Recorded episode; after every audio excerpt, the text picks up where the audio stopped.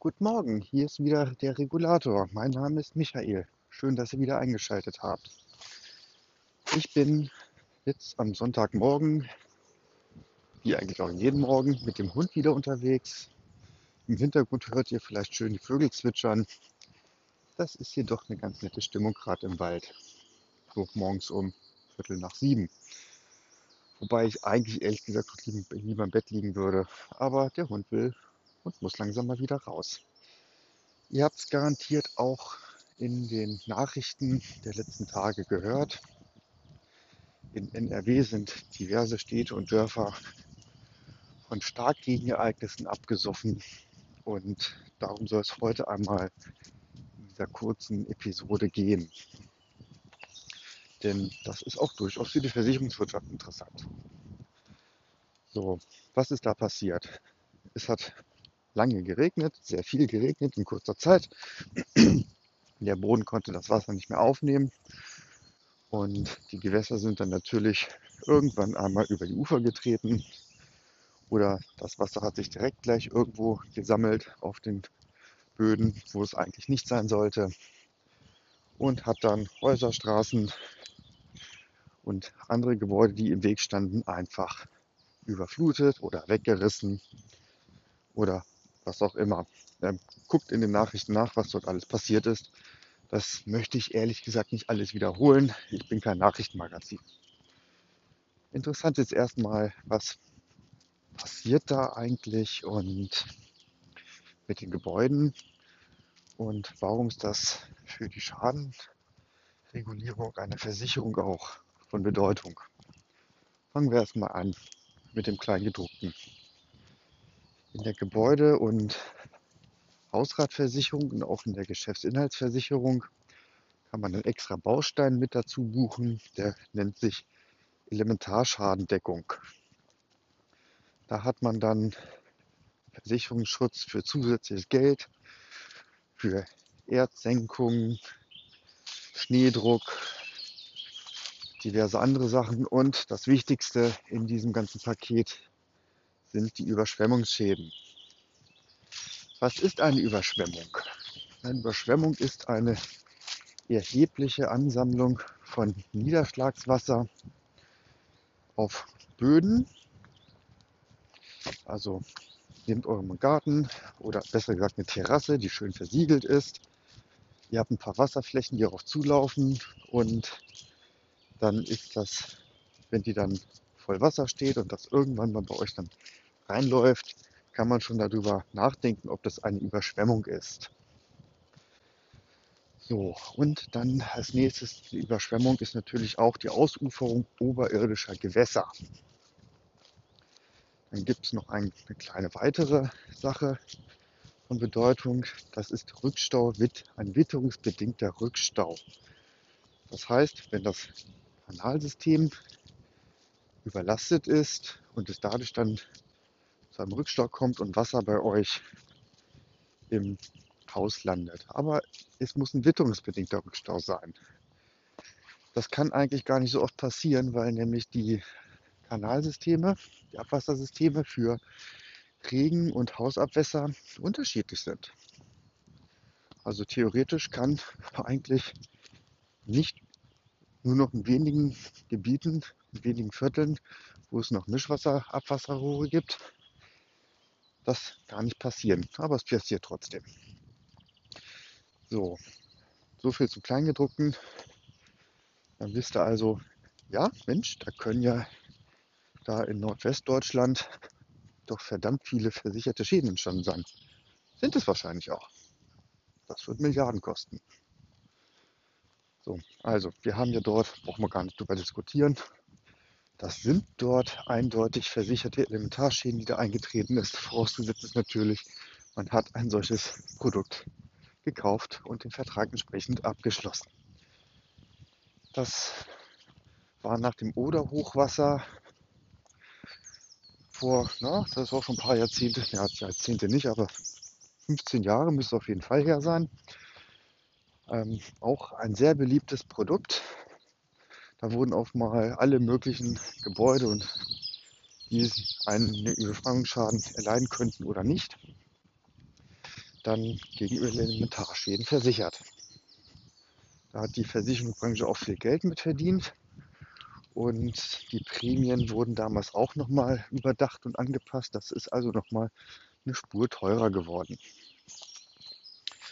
Also, wir haben da mutmaßlich, also wir haben versicherte Elementarschäden, weil es ist eindeutig über die Ufer getreten, das Wasser. Es hat sich oberflächlich gesammelt. Ne? Und was die Versicherungen ausschließen wollen, sind die kleinen Schäden, wo vielleicht mal ein Lichtschacht vollläuft oder sich irgendwo eine Pfütze vor einem einer Kelleraußentür am Treppenabgang gebildet hat und dann reinläuft, weil das eigentlich keine erhebliche Überschwemmung ist. Das ist einfach so eine kleine Wasserpfütze.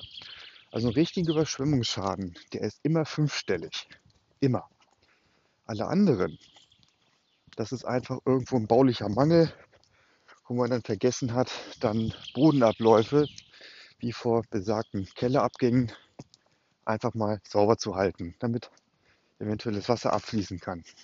Oder was auch gerne passiert, dass ähm, die Dachrinne direkt über einen Lichtschacht hängt ein bisschen durch, ist die tiefste Stelle, läuft genau an der Stelle über und dann fällt gleich direkt alles in den Lichtschacht rein.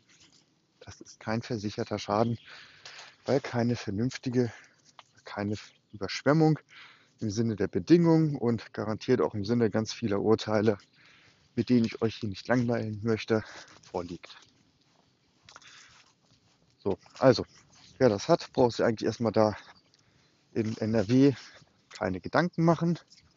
Vielleicht gibt es am Rande ein paar Häuser, die nur leicht betroffen sind, denn es wird ja nicht immer jeder, jeder Straßenzug gleich schlimm oder jedes Viertel gleich katastrophal betroffen sein. Aber ansonsten brauchen sich die Hauseigentümer dort erstmal keine Sorgen machen. Wie gesagt, vorausgesetzt, sie haben eine Inventarschadenversicherung abgeschlossen.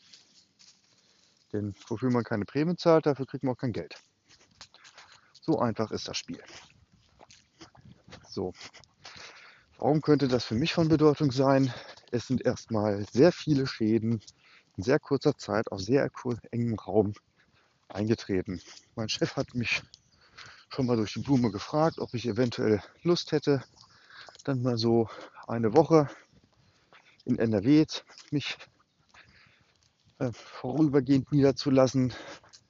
Ja, man würde dann Hotelzimmer für mich buchen und ich würde dann von abgesoffenem Haus zu abgesoffenem Haus fahren. Muss man mal gucken, wie sinnvoll das ist. Denn wenn man nur eine Woche dort bleibt, da hat man dann gerade mal etwas angeleiert und da müsste man eigentlich noch ein zweites Mal hin, eine Woche später ungefähr. Oder zwei Wochen. Also, aber das ist eine interne Sache. Damit will ich euch nicht langweilen. Also, was macht man mit so einem vollgelaufenen Haus oder Keller? Was ist da passiert? Was ist geschehen? Ähm, in aller Regel ist das ein ziemlich dreckiges Wasser, was da reinläuft. Wenn man nicht gerade zufällig irgendwo eine Türspalte hat oder so ein anderes äh, Filtermaterial. Äh, ansonsten ist das Wasser eigentlich immer ziemlich dreckig und aufgewühlt. Wenn man noch ganz viel Pech hat, dann hat irgendwo jemand eine Ölheizung und einen Öltank.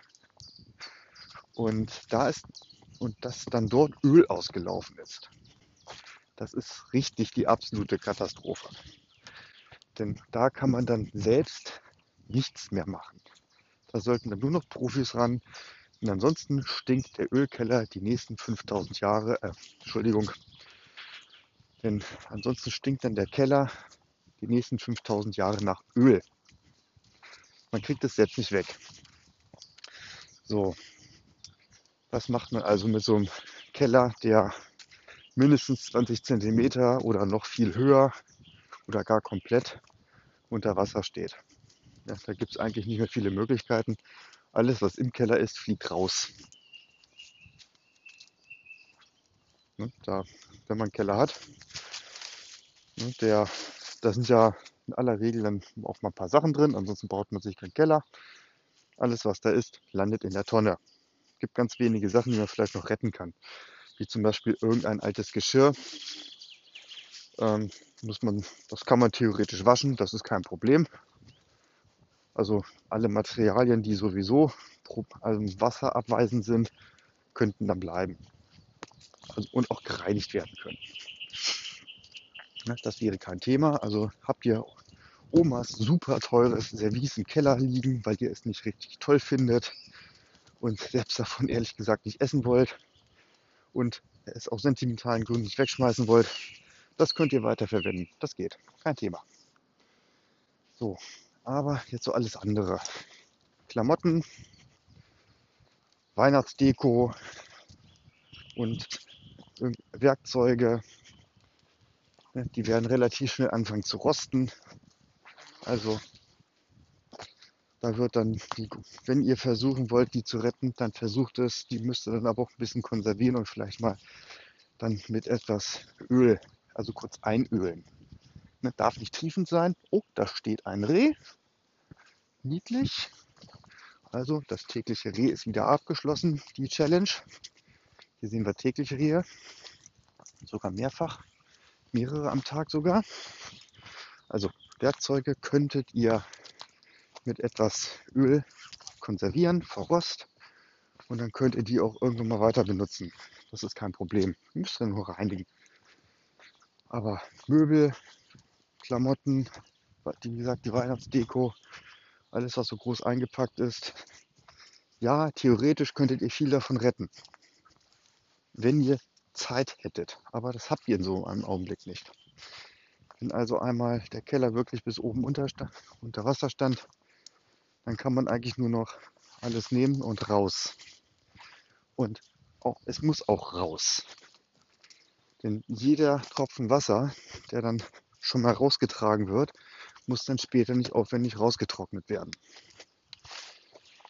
So, dann kommen wir zum Thema, jo, das erste ist geschafft. Der Hausrat ist weg. Da müsst ihr dann natürlich auch mal gucken, ob ihr auch Elementarschadenversicherung für die Haus in der Hausratversicherung mit abgeschlossen hat. Und wer das hat, muss dann anfangen, Listen zu machen, eine Schadenaufstellung schreiben, Fotos machen und dann bitte mit eurem Versicherer klären, ob ihr die Sachen schon wegschmeißen dürft oder ob er das unbedingt nochmal sehen möchte. Möchte er es sehen, packt es in eine Garage, das Zeug. Das ist zumindest, falls es noch von oben regnet, nicht noch zusätzlich noch mal Wasser abkriegt, aber ansonsten kann das weg. Also es wird dann früher oder später alles in der Tonne landen.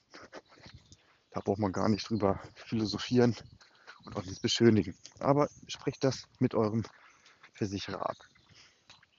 So, einmal zum Gebäude noch. Was heißt einmal? Das ist eigentlich auch ein großer Aufwand was da gemacht werden muss. Also, Keller stehen, stand unter Wasser. Das Wasser hatte lange Zeit, sich ein, einzuwirken. Es ist schmutziges Wasser gewesen, zum Glück kein Abwasser, aber ähm, irgendwelche Sporen, Pilze und sonstige Sachen, die im Boden drin sind, sind natürlich mitgeschwemmt worden. Das ist ganz normal. Das ist auch nicht schlimm, deswegen brauchen wir die Natur nicht immer desinfizieren. Dann, also Wasser muss raus, werden hoffentlich die meisten schon, wo es auch geht, erledigt haben.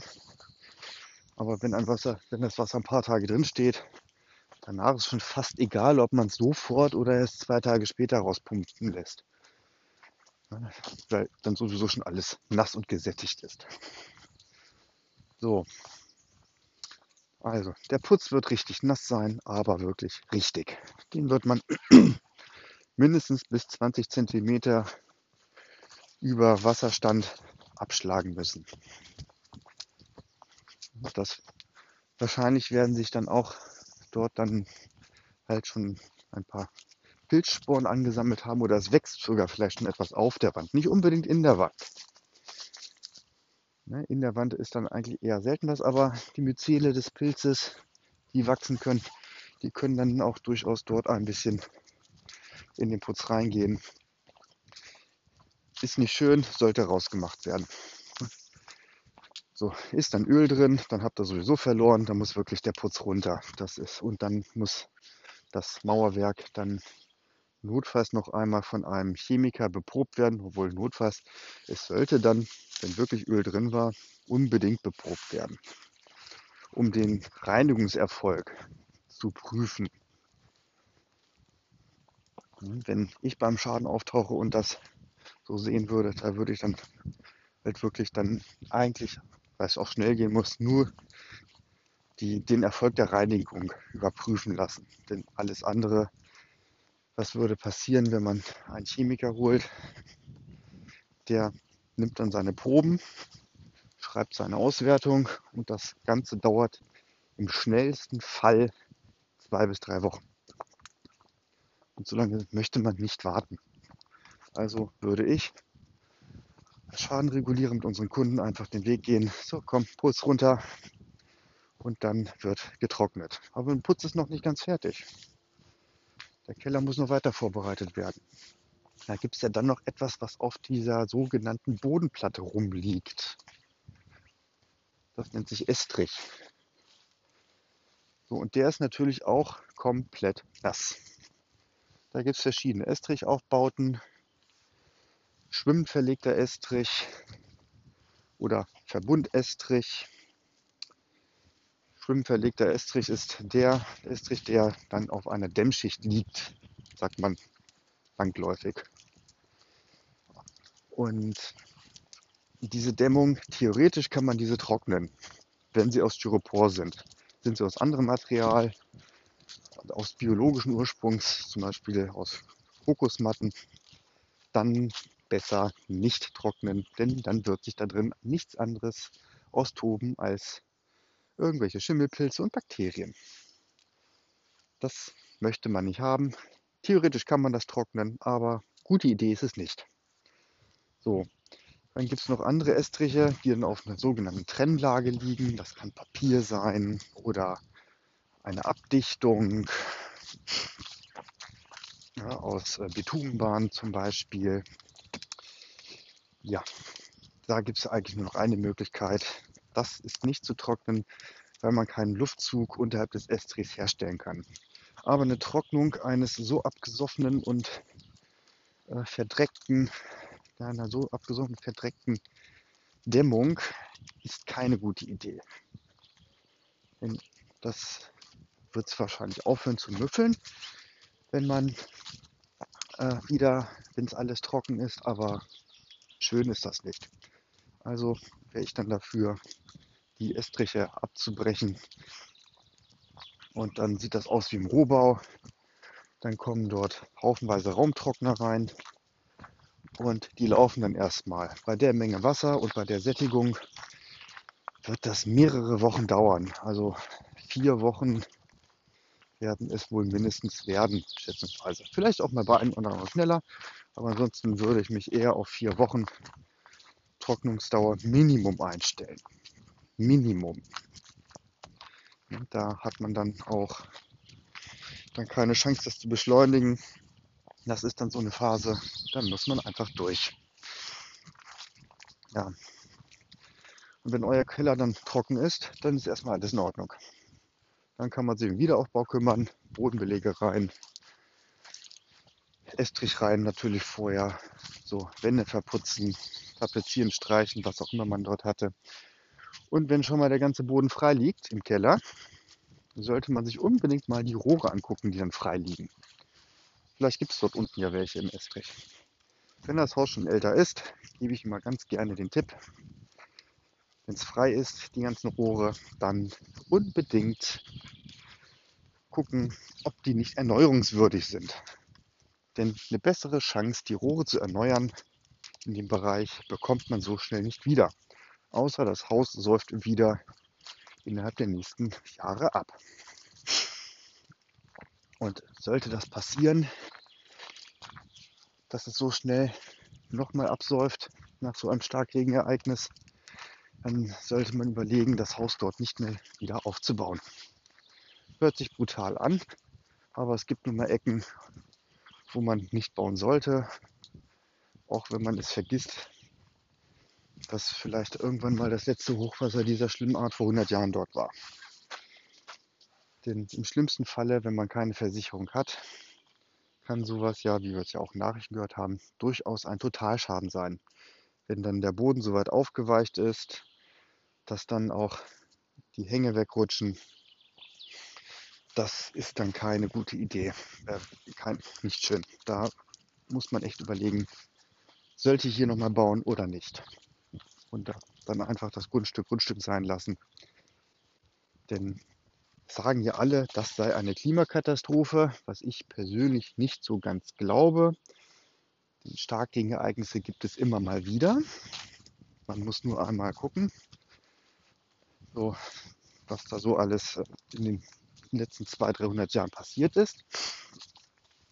Ja, man darf auch nicht vergessen, heute sind diese Ereignisse auch wahrscheinlich schlimmer als vor 200 Jahren weil wir mehr versiegelte Flächen haben. Klar, wir haben auch mehr für den Gewässerschutz, also Schutz des Wassers getan. Wir haben auch mehr Deiche gebaut, aber insgesamt haben wir mehr versiegelte Flächen. Wasser kann nicht mehr versickern, nicht so viel. Ne, ihr müsst nur mal auf euer eigenes Grundstück gucken oder wenn ihr zur Miete wohnt, wie viel Prozent des Grundstücks versiegelt sind und wie viele Quadratmeter offen stehen, wo Wasser, Regenwasser versickern könnte. Und wie viel Wasser direkt abgeleitet wird. Hat man also eine größere Fläche, die versiegelt ist, muss das Wasser ja irgendwo hin. Ich habe das auf der Terrasse bei meinen Eltern gesehen. Trotz größter Mühe bei der Verlegung der Waschbetonplatten waren dort Unebenheiten drin. Das ist ganz normal. Das passiert. Dann waren da eben auch mal größere Pfützen. Die waren nicht tief. Vielleicht zwei Zentimeter nur, wenn überhaupt. Aber es hat sich halt schon bei Regen Wasser gesammelt. Es musste kein Starkregen sein. Und es gab keine Entwässerung dieser Fläche. Die Fläche war insgesamt sehr eben. Sie hatte ein leichtes Gefälle, also es war wirklich sehr leicht. Waren vielleicht ein paar Zentimeter auf drei Metern oder so, das, wenn überhaupt. Das war nicht viel. Und das ist dann halt so eine Sache. Es kann auch schon ein leichter Regen oder normaler Regen bei einer nicht durchdachten Entwässerung der Fläche dafür sorgen, dass ein Grundstück zumindest teilweise überschwemmt wird. So, wenn das aber nur ein leichter Regen ist, ist das kein Starkregenereignis und dann ist das ehrlich gesagt eher ein Planungsfehler als ein versicherter Schaden. Also da muss man einfach mal gucken, was da so. Notfalls müssen bauliche Veränderungen vorgenommen werden. Da hilft nichts. Kann man nicht anders machen. Wie man das macht, müsst ihr dann selbst entscheiden und selbst gucken. Ja, dann nochmal kurz zurück zu dem Thema, was das für mich bedeutet. Ich werde dann wahrscheinlich übernächste oder übernächste Woche mal dann für eine Woche nach NRW reisen und dann dort halt tätig sein. Ne? Da wird dann der Kofferraum vollgepackt. Wird natürlich ein sehr schönes Erlebnis werden in Sachen Corona und Reisen. Da bin ich nach wie vor sehr skeptisch. Da würde ich dann meinem Chef schon sagen, besorgt mir irgendwo ein Zimmerchen, wo ich gleich eine Außentür habe, am besten eine Ferienwohnung. Aber die sind natürlich jetzt, wo alle reisen wollen, und äh, wahrscheinlich auch insgesamt eine hohe Nachfrage nach Ferienwohnungen besteht, weil ja auch viele aus ihren Häusern raus mussten und zurzeit auch nicht wieder raus können, herein können, bis auf weiteres, wird es wahrscheinlich dort grenzwertig werden, überhaupt eine Wohnung zu finden. Eine Ferienwohnung. Naja, ich warte mal ab. Ich habe euch ein bisschen schlauer gemacht. Ne? Wichtig ist, wenn ihr absauft, in dem Umfang nasser Hausrat raus, und dann bitte einen Profi rufen und nicht unbedingt selbst Hand anlegen. Denn Gebäudesanierung nach dem Wasserschaden, das ist ein eigenes Fachgebiet, wo man nur Profis ranlassen sollte. Natürlich ist es bei sowas nicht verkehrt, dann, wenn man schon mal jemanden hat oder kennt, der ein Trocknungsgerät hat oder auch zwei, die dann schon mal besorgen, zu besorgen. Das ist kein Thema. Da würde auch keiner meiner Kollegen drüber meckern, ich auch nicht. Auch wenn die Aktion mehr oder weniger falsch ist oder erstmal nichts bringt. Also doch, am Anfang bringt sie was. Aber irgendwann, weil die Bauteile noch nicht richtig freigelegt wurden und ne, nehmen wir zum Beispiel noch Fliesen auf dem Estrich, da kann ich trocknen, bis der Arzt kommt. Das wird so erstmal nicht trocknen mit einer ganz normalen Raumlufttrocknung, sogenannten Kondenstrockner. Da muss man halt vorher erstmal die Fliesen abstemmen, sonst wird das nichts. Oder halt den Estrich rausnehmen. Ne? Das das Bauteil entfernen ist auch eine gute Möglichkeit. So, das soll es erstmal gewesen sein. Dann bleibt schadenfrei an diejenigen, die ähm, abgesoffen sind. Es kommen auch wieder bessere Tage. Ne? Die Menschenleben kann man le zum, äh, leider nicht ersetzen. Das ist traurig, dass da so viele Menschen gestorben sind. Oh, aber alle Sachschäden, das kann man alles reparieren und alles neu kaufen.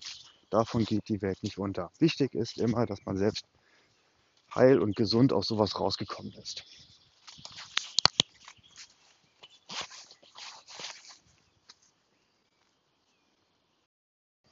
Ja, gerade habe ich ja die Aufnahme vom ersten Teil beendet und ich habe mich doch gerade gewundert.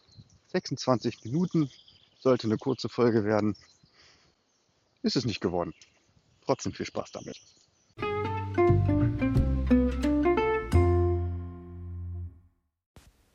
Ihr habt Fragen, Anregungen oder Kritik zu diesem Podcast? Schreibt mir doch eine E-Mail an regulator.mail.gmx Regulator mit TH oder per Messenger mit Threema. Die Daten dazu findet ihr in der Beschreibung des Podcasts.